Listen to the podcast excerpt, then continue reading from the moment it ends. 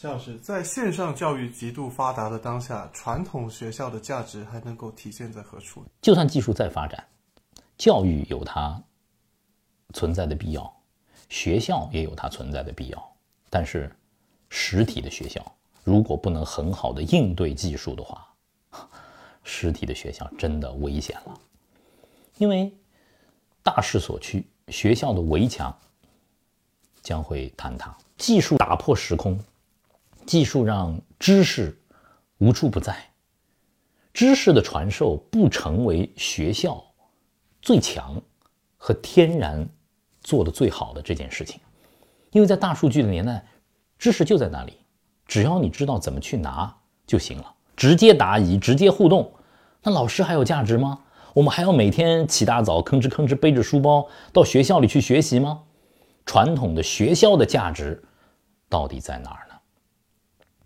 我想，这得回到我们最古老的教学的生态，最古老的先贤们对于教育的理解。苏格拉底说：“我只提出问题，不提供答案。”苏格拉底启发所有的孩子大胆的去问。孔子说：“教学相长。”我在教的过程当中，我也同时在成长。我觉得未来的元宇宙时代，学校当中的师生关系，有可能是学校存在的非常重要的一个基础。我在想，就算大师在我们身边，但是我们回想自己成长的一生，有几个老师是让我们想到他就觉得温暖，想到他跟你说的那句话，你就觉得哇，醍醐灌顶。终于受到启发，开悟了。这样的老师不多的。爱因斯坦做不了这样的事情。爱因斯坦不会关注一个坐在教室里的小学生，他的学习的苦与乐，不会知道他的学习压力，不会知道他的学习的短板，不会他知道他的个性。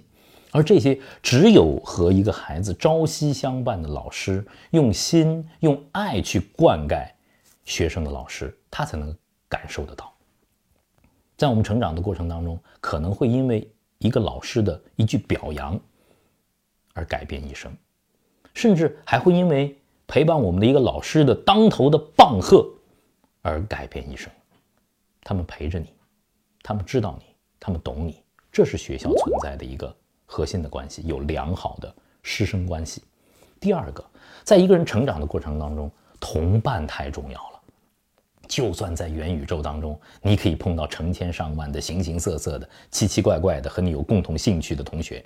就算你像达芬奇一样充满了好奇心，你想弄清楚这啄木鸟的舌头到底是圆的还是分叉的，你也能找到和你有一样兴趣的同学。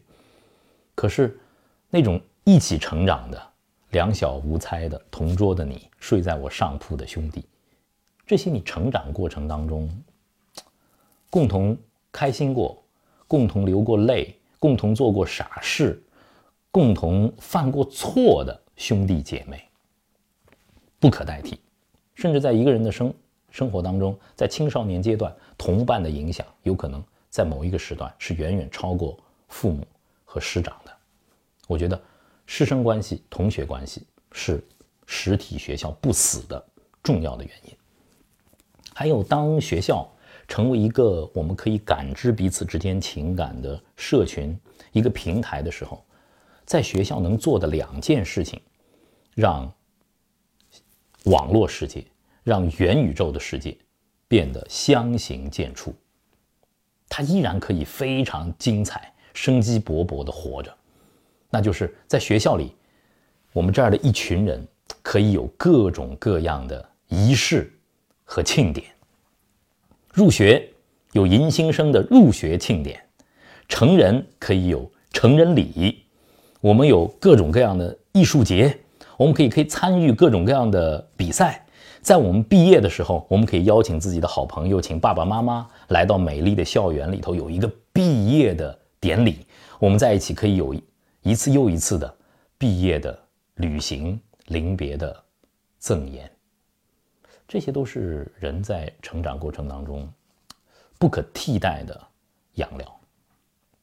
就算技术一日千里，实体的学校仍然有它存在的价值，但是学校得努力的改变，变成那个真正以学生为中心的学习平台。老师的身份也会随着改变，老师不再是一个传授知识的由上往下的灌输的高地，而是帮助学生、鼓励学生、提点学生、指导学生、启发学生的这么一个智者。